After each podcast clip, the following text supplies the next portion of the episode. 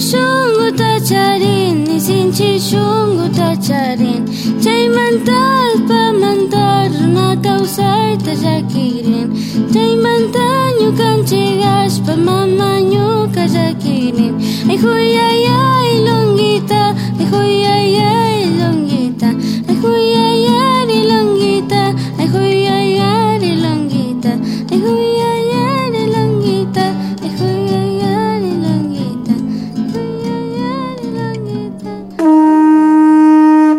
Dolores Cacuango.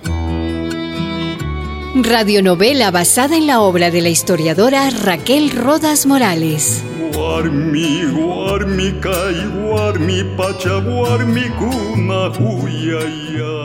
Capítulo 9. Solo el nombre era bueno. Reforma agraria.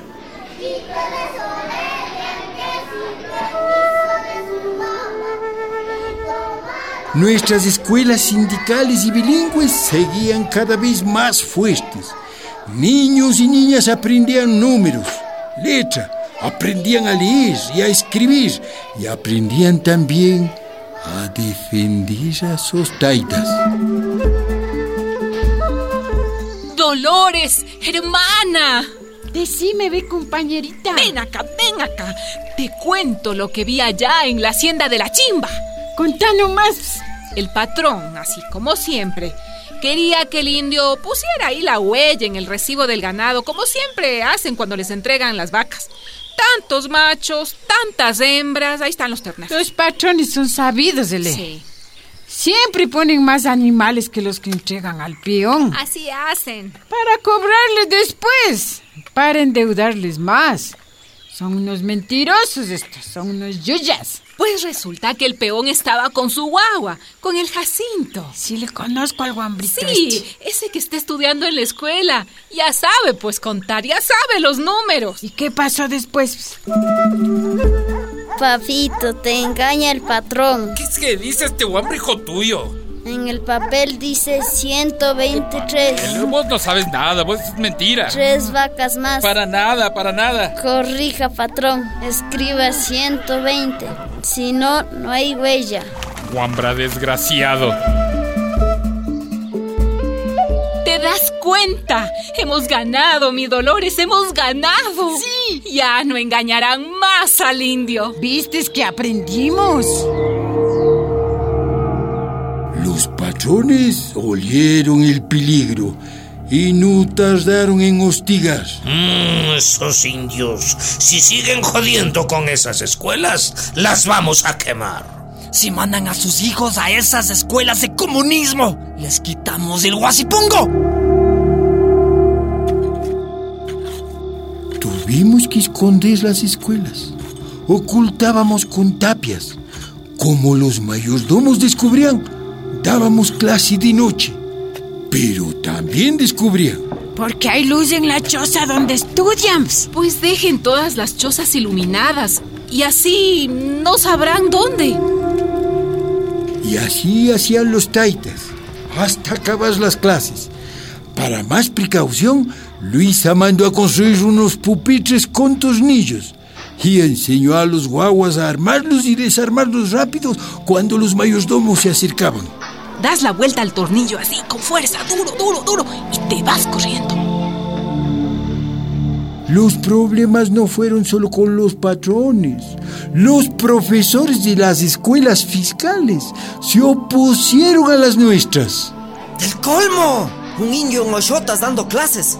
A ver, dígame, ¿qué título tienen esos campesinos?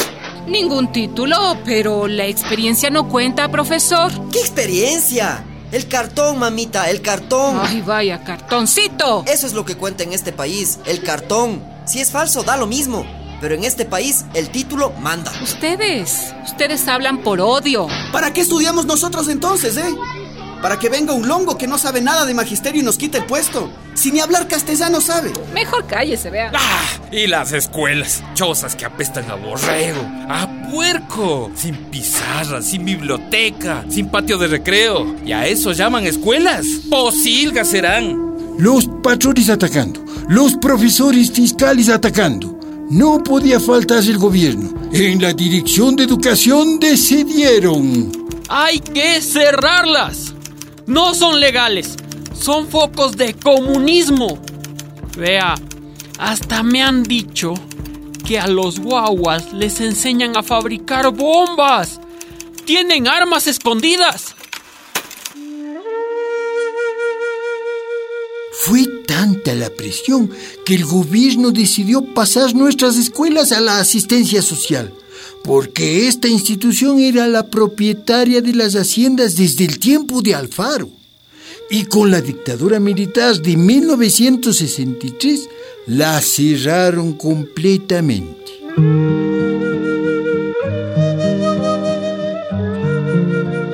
Dolores, querida amiga, ya no tenemos escuelas bilingües. Quitaron el quichua, impusieron el castellano, quitaron nuestros programas, impusieron un, un modelo traído de la ciudad. Aguante un poco, compañera Luisa. Aguanta nomás.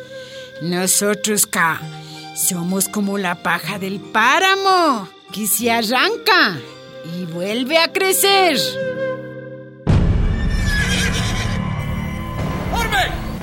Pero la dictadura militar no quería solo acabar con las escuelas, quería acabar con mi mamá.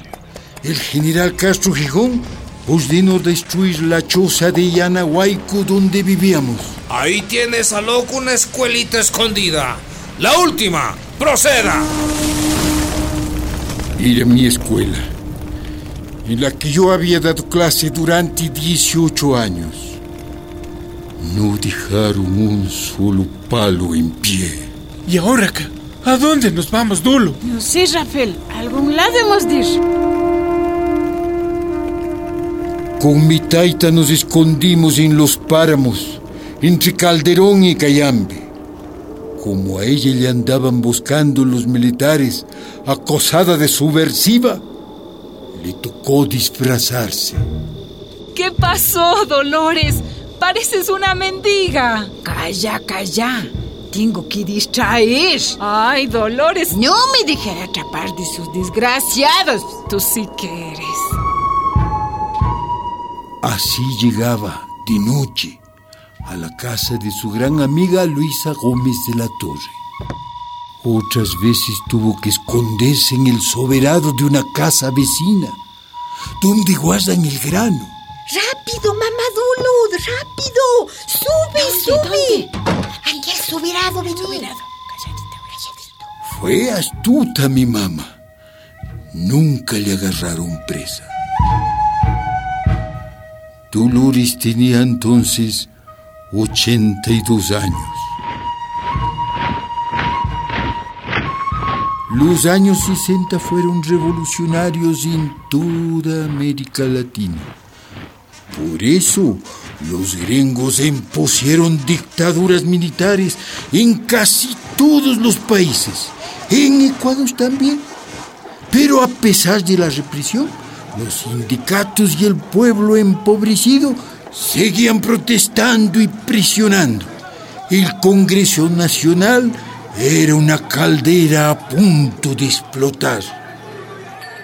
Señor presidente, señores diputados, el problema del indio es un problema nacional. Es hora que cambien radicalmente sus condiciones.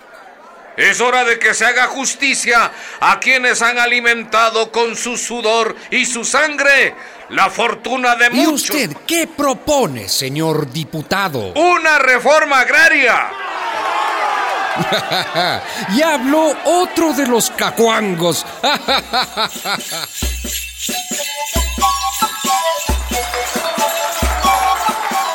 Tanta presión que aprobaron la reforma agraria y formaron su instituto, el IERAC.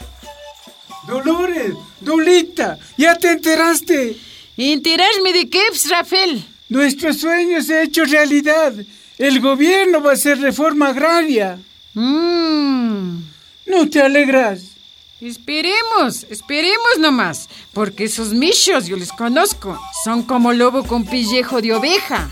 Esperemos, Rafael. Las primeras haciendas en ser parceladas fueron las nuestras, las de Pesillo, Muyurco. ¿Cómo sabían que éramos revoltosos? Vení, vení, mamadulu. Explícapse eso. ¿Qué es eso del señor Yerak? Señor Yerak. No, no es un señor. es? un instituto. ¿Y qué nos van a dar? Guasipongo, ¿qué van a dar? A dar. A vender, vamos. Así será. Nos venden lo que es nuestro. Nos venden nuestras propias tierras. Que Taitico Dios los perdone. ¿Cómo va a vender lo ajeno? Mi mamá tenía razón. La tal reforma agraria fue una gran tomadura de pelo para nosotros. Benefició a los que ya tenían beneficio, a los grandes capitalistas del campo.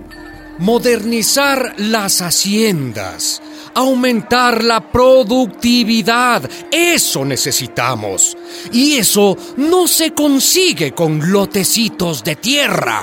¿Y qué hacemos con tanto indio y tantos lotecitos? Pues que se vayan a la Amazonía. Ahí tienen tierra de sobra. Que no molesten, carajo. Ya molestaron harto, ¿no?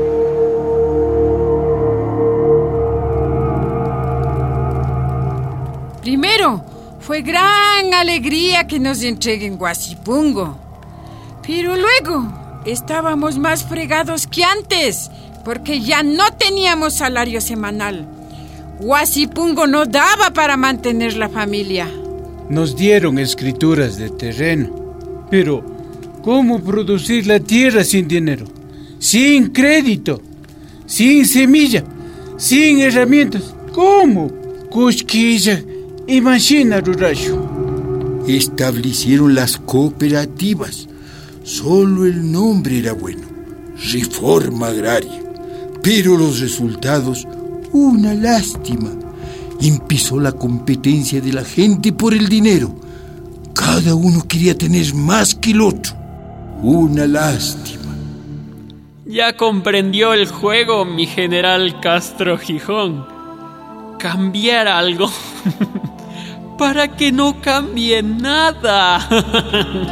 Dolores de tu pueblo y de tu raza. Dolores de tu pueblo y de tu raza. Una producción de la Fundación Rosa Luxemburg y radialistas apasionadas y apasionados.